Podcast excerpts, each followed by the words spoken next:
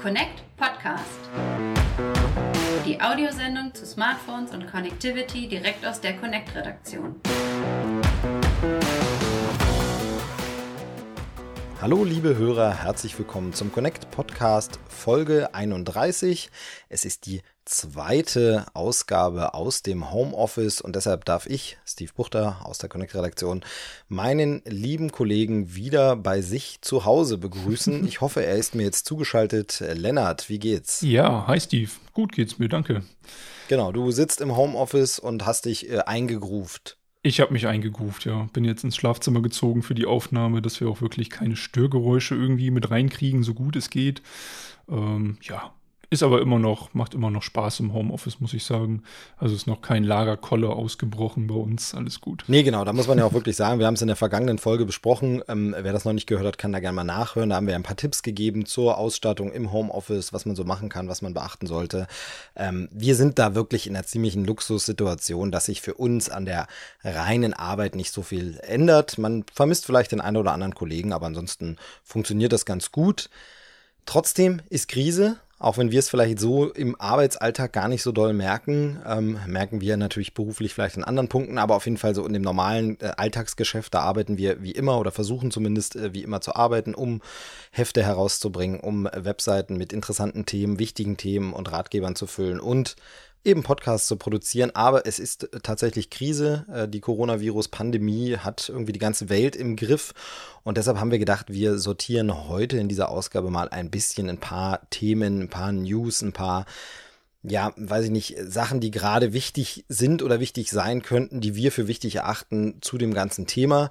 Und ganz aktuell ist da ja etwas äh, in aller Munde oder viel in den Nachrichten im Gespräch, was in unser Arbeitsumfeld der Connect auf jeden Fall reinfällt. Mhm. Ähm, und das ist äh, eine App, eine App, äh, Corona-Tracking-App wird sie bezeichnet, wird sie besprochen.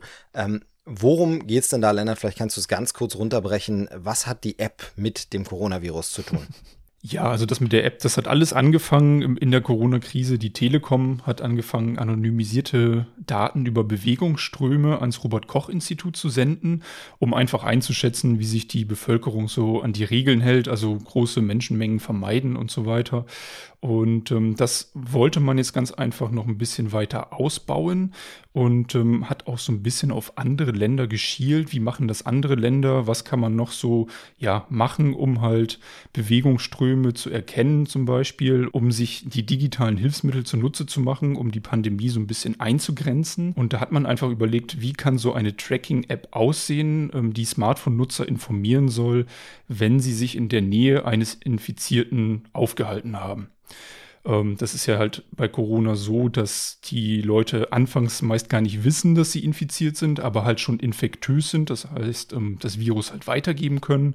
Und ähm, da mit so einer App möchte man halt dann ja, die Leute einfach besser schützen. Genau, also Infektionsketten im Grunde identifizieren und nachträglich die Leute kontaktieren. Du bist Teil einer Infektionskette und dann möchte man die Weiterverbreitung quasi stoppen. Richtig, genau. Und ähm, das Ganze soll erstmal auf freiwilliger Basis funktionieren, mit einer lokalen Datensicherung.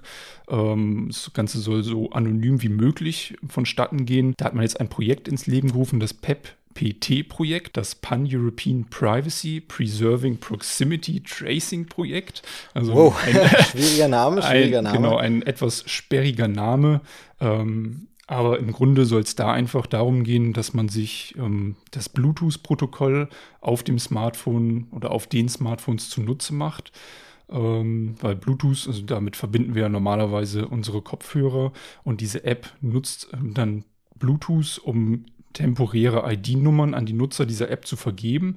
Und ähm, diese IDs werden dann zwischen Nutzern der App ausgetauscht, wenn man sich halt dann ähm, den Nutzern nähert. Also das Ganze soll so, ja, man muss halt mindestens für 15 Minuten in weniger als zwei Meter Entfernung dann ähm, voneinander sich aufhalten und ähm, dann werden diese IDs ausgetauscht zwischen den Nutzern und auf dem Smartphone gespeichert. Und wenn jetzt einer dieser Nutzer halt an Corona erkrankt, kann er das in der App weitergeben und alle ähm, ja, Daten werden dann quasi an einen Server übertragen und dieser Server informiert dann alle Personen, die mit dieser einen infizierten Person in Kontakt standen. Genau, aber da gibt es natürlich sofort äh, die Datenschutzbedenken. Ich werde getrackt, äh, wo ich war, wie ich war, was ich gemacht habe. Aber das kann man ja so nicht sagen. Ne? Ich glaube, der Ort, an dem ich war, wird gar nicht erfasst, sondern es geht wirklich nur darum, wen ich alles in meinem Umfeld hatte. Nicht darum, wo ich war, sondern bei wem ich war oder in wessen Nähe ich war. Genau, da hast du vollkommen recht. Ähm, wo ich war, das kann man halt nur anhand von GPS ähm, zum Beispiel feststellen oder halt Funkzellenmasten. Aber die App benutzt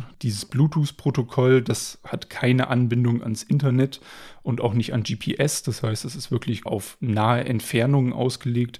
Da kann man jetzt keine Bewegungsströme erkennen, keine Bewegungsprofile erstellen, sondern einfach nur erkennen, mit wem hatte ich Kontakt. Da müssen wir natürlich sagen dazu, weil auch da gibt es die Überlegung, ja, aber dann kann ich ja zumindest immer nachvollziehen, wer trifft wen, wer war bei irgendwem, wer kennt sich äh, und das kann eben dann auch äh, irgendwie Aufschluss über Personen geben, auch wenn es eigentlich anonymisiert ist und so. Aber man muss sagen, dass natürlich alles erfasst wird, auch äh, sage ich mal, das Treffen an der Bushaltestelle oder das Treffen irgendwo beim Einkaufen im Supermarkt. Das heißt, es ist auch wirklich gar nicht zu sagen, haben sich die Leute jetzt privat zu Hause getroffen oder sind sie draußen nur zwangsläufig zusammen irgendwo gewesen und deshalb könnte ein Kontakt stattgefunden haben. Also ähm, es ist, wenn das gut funktioniert, so wie es funktioniert, schon relativ sicher, dass man keine großen Aufschlüsse darüber erhalten kann, wer das da ist und was da gemacht wird, sondern wirklich nur, wer kam in Kontakt. Kontakt. Genau, wirklich nur wer kam in Kontakt. Und diese Daten werden halt wirklich nur lokal in der App erstmal gespeichert. Und wenn dann jemand ja, Bescheid weiß, dass er infiziert ist. Nur dann werden die Daten, die halt wirklich immer noch verschlüsselt sind, ja auch an den Server weitergegeben und von dort dann die anderen Nutzer informiert. Also ähm, ja, also die geben sich halt wirklich schon sehr viel Mühe, das alles so anonym wie möglich zu machen. Da haben auch schon einige Organisationen halt so ja Mindestanforderungen bekannt gegeben oder Empfehlungen quasi gegeben, wie so eine App aussehen muss. Der Chaos Computer Club zum Beispiel hat gemeint, man müsse den Quelltext unbedingt öffentlich machen, dass man dann halt, dass jeder einsehen kann, wie diese App funktioniert. Andere fordern wiederum eine unabhängige Aufsicht. Also da ja, gibt es halt Pro und Contra. Aber ich denke, dass so eine App schon ähm, ja, sehr gut ist, um da wirklich diese Kurve abzuflachen, diese Infektionskurve abzuflachen und die Leute halt, dass die Leute halt schnell wissen, bin ich jetzt eventuell infiziert oder nicht und sich dann halt in Selbstquarantäne zu begeben. Also es bleibt natürlich ein bisschen ein paar Fragen noch offen. Ähm, noch ist das Ganze ja auch nicht am Start. Es, äh, ich sehe immer noch die Möglichkeit von so False Positives zum Beispiel, dass du natürlich meinetwegen durch eine Scheibe getrennt irgendwo bei jemandem warst, aber die Telefone sich trotzdem kontaktet haben und dann wird dir gesagt, du warst in Kontakt mit einer infizierten Person, warst es aber am mhm. Ende gar nicht wirklich, sondern warst eben wirklich nur in dieser zwei Meter Nähe, aber getrennt durch irgendeine Schutzwand. Ähm, da ist dann die, die, die Sorge so ein bisschen bisschen, ob man dann unnötig Sorgen reinbringt, weil man dann denkt, oh Gott, oh Gott, ich hab's wahrscheinlich. Gleichzeitig muss man natürlich sagen, eben, du hast es gerade schon angesprochen, äh, Kurve abflachen, flatten the curve, ob es dann nicht vielleicht, also Klar, der psychologische Effekt ist schwierig, wenn man sich dann Sorgen macht, aber gleichzeitig, wenn man sich einfach so verhält, als wäre man in der Nähe von jemandem gewesen, der infiziert ist, schadet es ja auch nicht sicherheitshalber vorsichtig zu sein, um niemand weiteren anzustecken. Wenn dann rauskommt, nee, aber du warst gar nicht wirklich in der Nähe von jemandem, gut, dann hat man sich halt trotzdem vorsichtig verhalten. Also das äh, kann man sicherlich ein bisschen diskutieren gesellschaftlich, aber es gibt Vorbilder dafür, es gibt das in anderen Ländern, gibt sowas schon, oder? Ja, andere, da haben wir uns das so ein bisschen abgeguckt von anderen Ländern. Die Idee ist also importiert. In Singapur und Südkorea gibt es solche Apps halt ebenfalls, die nach diesem Prinzip funktionieren, die also wirklich lokale Corona-Hotspots dann ähm, erfassen und das an die Nutzer der App dann weitergeben. Äh, ja, teilweise dann noch ein bisschen engmaschiger. Da wird dann noch WLAN ähm, genutzt und GPS genutzt, um halt die Position dieser Hotspots zu bestimmen. Da gibt es halt wirklich ganz unterschiedliche Ansichten, wie man da jetzt mit der Privatsphäre umgeht. Andere Staaten gehen halt noch weiter. In Hongkong ist es zum Beispiel Pflicht, bei einer Infektion eine App herunterzuladen, die dann wirklich ja, die Behörden informiert, wenn man das Haus verlässt.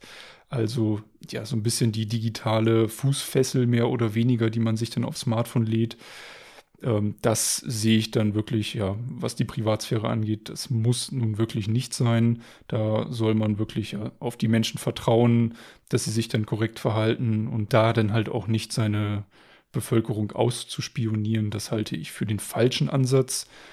Mm, aber so eine App also wie wir sie jetzt planen in Deutschland und in Europa, ist halt wirklich dann auch eine Fahrkarte zurück zur Normalität. Also wenn halt, je mehr Leute diese App nutzen und je besser das funktioniert, desto eher können vielleicht auch Einschränkungen aufgehoben werden, ähm, weil man halt ja eine Lösung sieht, wie man Infektionen halt schnell erkennen kann. Also das sehe ich halt als einen positiven Aspekt auf jeden Fall. Die Frage ist dann eben wirklich, die man sich stellen muss, ähm, es soll auf freiwilliger Basis stattfinden, aber es ist natürlich die Gefahr, dass es dann irgendwo heißt, okay, freiwillig diese App zu installieren, aber wenn du die App nicht hast, darfst du hier nicht rein, darfst du dort nicht hingehen, darfst du dies und das nicht machen und dann wird schnell aus dieser Freiwilligkeit natürlich ein gewisser Zwang, aber du hast es schon angesprochen, wenn man die Ausgangsbeschränkungen, die Kontaktsperren, wenn man das alles irgendwie zurückfahren will, dann ist es vielleicht notwendig, digital zu erfassen, wo Infektionsketten sind, diese zu unterbrechen. Also wir wollen das jetzt hier an der Stelle gar nicht ähm, erschöpfend äh, ausdiskutieren, weil das wirklich, ähm, da muss man viel abwägen, wie viel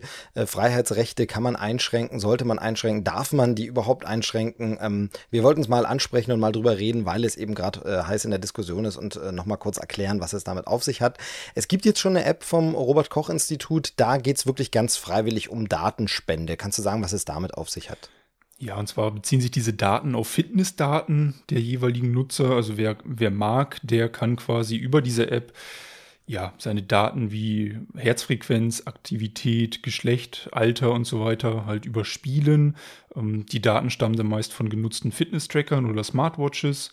Und das Robert Koch Institut möchte halt anhand dieser Daten einfach schauen, wie breitet sich die Pandemie in Deutschland aus. Sie möchten die Krankheit besser verstehen, möchte halt gucken, wie verändern sich die Daten eventuell bei einer Person, die ja, erkrankt ist bereits. Also kann man daraus eventuell schon Erkrankungen ableiten, wenn halt sich die Herzfrequenz verändert, ähm, wenn sich die Schlafgewohnheiten ändern. Und da kann man dann wirklich ja seine Fitnessdaten, die halt von Fitness-Trackern gesammelt wurden, über diese App teilen. Das Ganze soll auch so anonym wie möglich vonstatten gehen.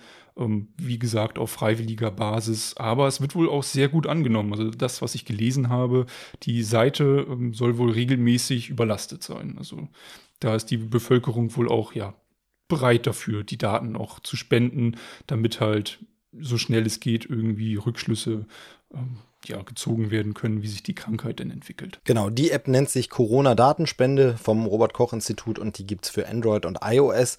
Kann man sich herunterladen, wenn man möchte. Je mehr Leute mitmachen, umso größer, besser äh, oder sage ich mal aussagekräftiger wird das Bild. Wobei man natürlich sagen muss, wir sind auch in besonderen Zeiten. Ich weiß nicht, ob die Fitnessdaten derzeit so aussagekräftig sind, wenn ganz, ganz viele Leute sich sehr viel weniger bewegen als vorher. Ähm, gleichzeitig gehen natürlich viele Leute trotzdem noch laufen oder gerade jetzt ähm, mit den Ausgangsbeschränkungen dann wenigstens mal laufen oder spazieren oder so. Aber ansonsten, wenn man jetzt die ganze Zeit zu Hause sitzt, ob dann so viel erfasst werden kann, ich weiß es nicht. Aber man äh, wird sich da beim äh, RKI schon was dabei gedacht haben. Ich denke, dass man trotzdem eben sehen kann, äh, wenn jemand krank geworden ist, äh, wie ging es ihm vorher vielleicht ein bisschen und deshalb ähm, sich da gern mal belesen und äh, schauen, ob das was für einen ist, wo man gern mitmachen möchte. Corona-Datenspende.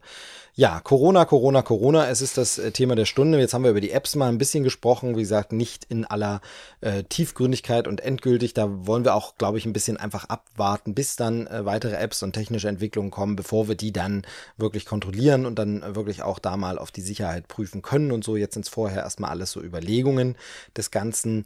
Ähm, aber es gibt natürlich rund um Corona in allen Meldungen auch äh, die ein oder andere Nachricht, an der nichts dran ist, die nicht wahr ist, die nicht stimmt, die Panik verbreitet. Wir sprechen vom Stichwort Fake News, äh, Thema Coronavirus. Da wollten wir auch äh, ganz kurz ein bisschen was dazu sagen. Ähm, ganz kurz, wie viel WhatsApp-Nachrichten zum Thema hast du schon bekommen? Egal ob jetzt lustige, lustige Scherzbilder, Memes oder Nachrichten oder äh, ja, Aufklärung. Was hast du da schon? Kommt da bei dir viel an? Oh, ich glaube, das war bestimmt schon ein Dutzend, was man denn mal so weitergeleitet bekommt oder halt in irgendeiner Gruppe dann auch sieht und mitbekommt.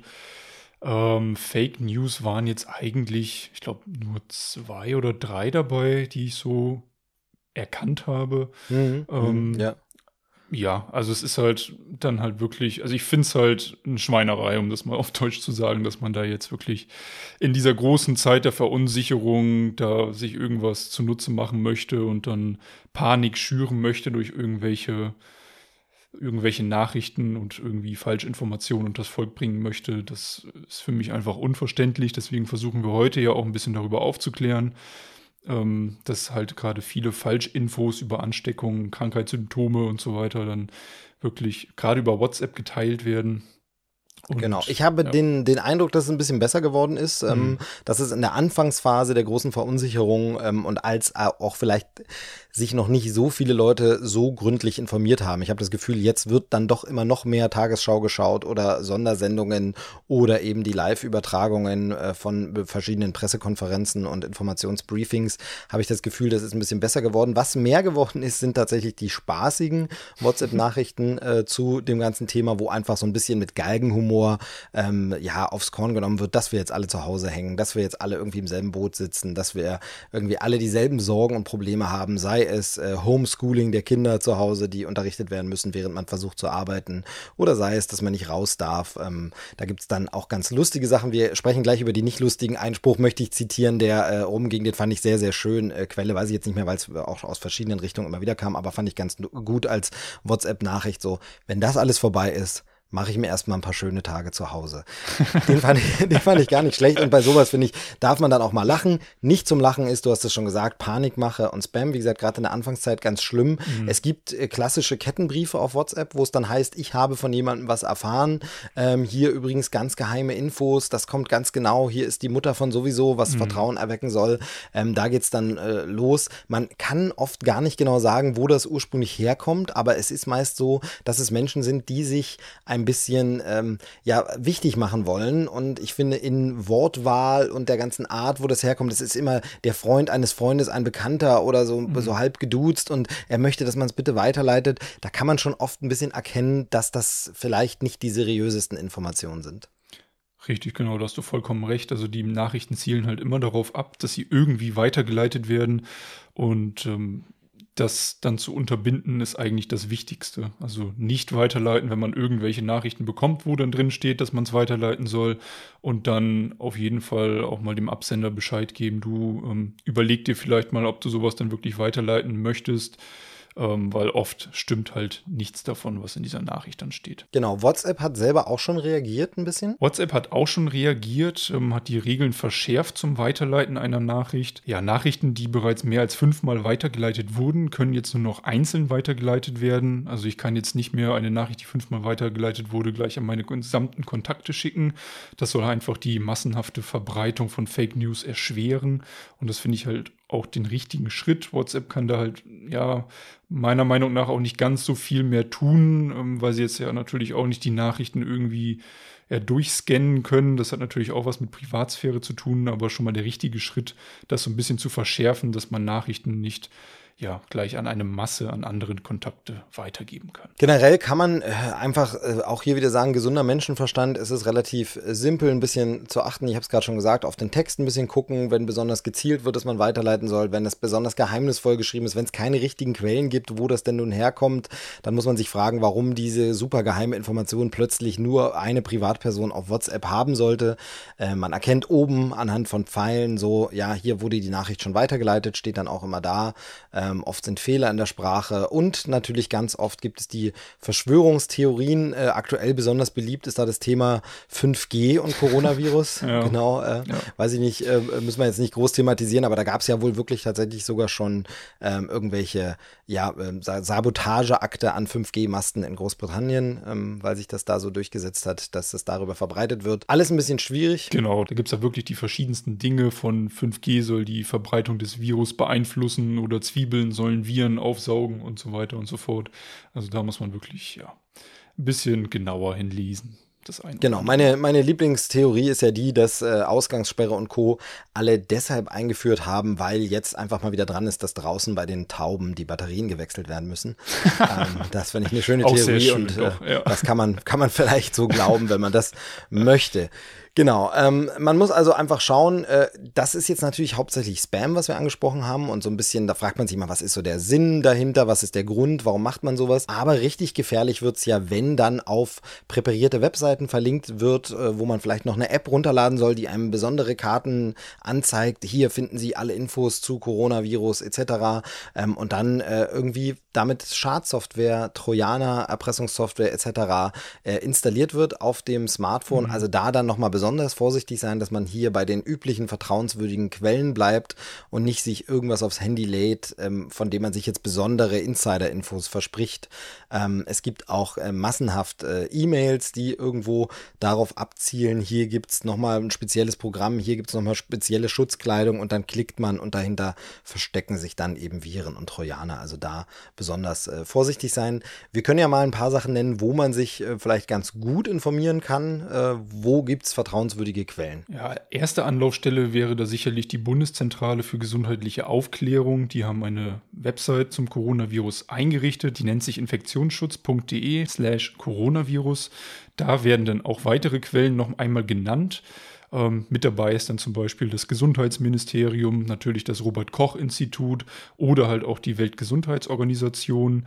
Ähm, da würde ich mir halt die Informationen holen, auf jeden Fall. Natürlich auch seriöse große Medienhäuser hier bei uns in Deutschland, überregionale Seiten, sei es jetzt Spiegel, ähm, sei es jetzt die Süddeutsche zum Beispiel, die Zeit, die FAZ, ähm, dass man da halt ja, sich vielleicht auch über die Tagesschau informiert und ähm, genau, nicht auf kleinere Seiten hereinfällt, von denen man eventuell noch nie irgendetwas gehört hat. Genau, wir haben nochmal ganz, ganz viele Links und Quellen zusammengestellt und auch ein bisschen erklärt, was es da gibt, was man da anschauen kann. Darunter sind Podcasts, besonders beliebt ja momentan der Podcast mit äh, Christian Drosten, dem Leiter der Virologie der Charité Berlin. Äh, es gibt aber auch einen anderen Virologen, äh, den Professor Kekulé, gibt es auch im Podcast täglich zu hören. Das haben wir alles verlinkt. Dazu auch Videos, wo auf YouTube zum Beispiel nochmal genau erklärt wird, wie verbreitet sich das Virus, was bringen welche Maßnahmen, wie sind die Zeitverläufe ähm, und ansonsten eben die ganzen offiziellen Institute und Einrichtungen oder auch die Kassenärztliche Vereinigung, also wo sie die Krankenkassen nochmal mit aktuellen Informationen finden und alles. Das haben wir zusammengestellt bei uns auf connect.de, äh, sachliche Informationen zum Coronavirus. Wir packen den Link in die Beschreibung dieses Podcasts, da können Sie auch klicken und da haben wir alles nochmal gesammelt. Da müssen Sie nicht lange rumsuchen und da kann man sich wirklich umfassend informieren. Und wir haben auch äh, ein, zwei lustige und bisschen unterhaltsame Sachen dazu gepackt. Unter anderem äh, auch ein äh, gutes Video für Kinder, wo das äh, Coronavirus und die Ausbreitung, die Pandemie ein bisschen erklärt wird. Für Kinder auch sehr, sehr gut gemacht. Ähm, da können Sie sich gerne mal reinklicken. Ja, das Netz ist gefragt. Äh, Links sind wichtig. Mhm. Verteilung ist wichtig von Informationen und Erreichbarkeit ist wichtig im Homeoffice. Was macht das mit dem deutschen Festnetz? Da haben wir bei Connect auch äh, eine Untersuchung dazu. Wie sieht's denn aus mit dem Festnetz in der Corona-Krise? Ist das Netz sicher, Lennart? Ja, sicher ist es ganz sicher. da gehe ich mal stark von aus. Wir haben nämlich mit unserem Festnetzpartner Zafaco die Netzqualität in 52 Städten untersucht. Testzeitraum war dabei der März, also der gesamte März. Und da haben wir einfach geschaut, ja, wie gut ist denn jetzt die Telefonie? Wie gut sind die Datenraten? Wie gut ist das Videostreaming? Denn in Zeiten von Corona, wo halt wirklich die Netze über mäßig stark belastet sind. Und da kann man eigentlich größtenteils Entwarnung geben. Also die Sprachqualität beim Telefonieren, die schwankt halt so ein bisschen seit der Ausgangsbeschränkung, aber bleibt eigentlich auf gleichem erfreulich hohen Niveau. Und bei den Daten, natürlich die Internetnutzung ist gestiegen, aber da haben wir jetzt gemessen, wie schnell wird denn eine Verbindung zum Server aufgebaut einer Website und das ist eigentlich ebenfalls konstant geblieben. Also da muss man eigentlich nicht mit längeren Surfzeiten rechnen. Äh, interessant ist sogar, dass Amazon etwas schneller geworden ist. Die sind äh, über den Durchschnitt jetzt zwei Sekunden schneller geworden, was die Aufrufzeit angeht. Also das ist ja ganz interessant zu sehen. Die machen ja, glaube ich, gerade auch einen sehr guten Umsatz, weil viel über übers Internet natürlich bestellt wird. Äh, sehr wichtig ist natürlich mittlerweile auch das Videostreaming, gerade um die Kinder eventuell auch ein bisschen zu beschäftigen. Da haben wir uns angeschaut, wie sieht das denn aus, wenn wir jetzt Mediatheken oder Streaming-Plattformen aufrufen. Und das dauert halt wiederum abends gerade ein bisschen länger, was ja auch verständlich ist, wenn ähm, wirklich jetzt sehr viele Leute diese Plattform nutzen. Ähm, aber diese Einbußen bei der Video-Streaming-Qualität, die ja jetzt bei Netflix, Amazon Prime Video und ähm, Co. Ja, vorgenommen wurde, die dürften eigentlich den meisten Nutzern kaum auffallen. Also auch ich persönlich sehe da jetzt keinen Unterschied äh, zu vorher. Und ähm, wenn der Stream dann einmal läuft, dann ist das halt auch konstant und passt soweit. Also da, ja, trotz des Wachstums im Datenverkehr sind die deutschen Netze also wirklich auf die Situation vorbereitet und da kann man nicht von einer Überlastung sprechen. Sehr gut. Wer das alles nochmal nachlesen will, äh, das deutsche Festnetz, wie schlägt es sich? Die Analyse gibt's auf connect.de an der Stelle nochmal darauf hingewiesen. Und bei unseren Kollegen von pcmagazin.de finden Sie zu dem letzten Thema, was angesprochen wurde, Videostreaming, auch ganz, ganz viele Tipps, wenn Sie jetzt gerade fürs Osterwochenende doch nochmal ein bisschen Unterhaltung brauchen und sagen ein bisschen Ablenkung. Da ist äh, alles zusammengestellt, ob das die Netflix-Highlights sind, äh, Amazon Prime Video, Disney Plus, was es da alles gibt, da haben wir ganz, ganz viel sortiert, auch äh, irgendwie ausgewählt nach die besten Programme für Kinder oder die besten Neuheiten, die besten Serienstaffeln. Da kann man sich mal informieren. Da findet jeder was und äh, wie du gerade schon gesagt hast, äh, von der Qualität gibt's da bisher keine Einbußen. Also das Streaming ist gesichert, würde ich mal sagen, und damit die Osterunterhaltung. Auf jeden Fall.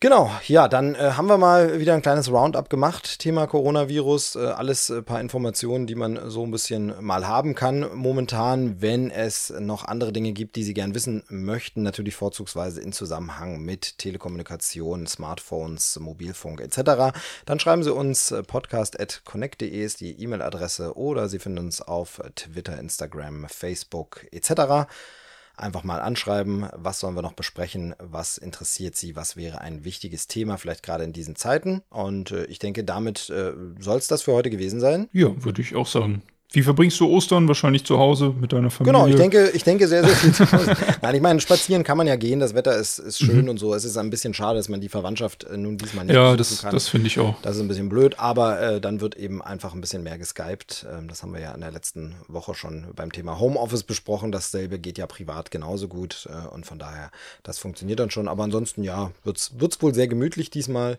Ähm, aber ja, wir machen das Beste draus, würde ich sagen. Man kann ja, ja. Podcasts hören zum Beispiel. ähm, und äh, einen neuen von uns gibt es dann auch äh, sehr bald wieder. Mal sehen, ob dann immer noch aus dem Homeoffice. Wir werden gucken. Es äh, wird spannend in den nächsten Wochen. Ähm, wir sagen Tschüss an dieser Stelle. Tschüss, Steve. Ich wünsche dir auch frohe Ostern und unseren Hörern natürlich auch. Bleiben Sie gesund auf jeden Fall. Genießen Sie die Zeit trotz ähm, ja, Fehlen der Familie quasi. Und ja, bis zum nächsten Mal. Tschüss.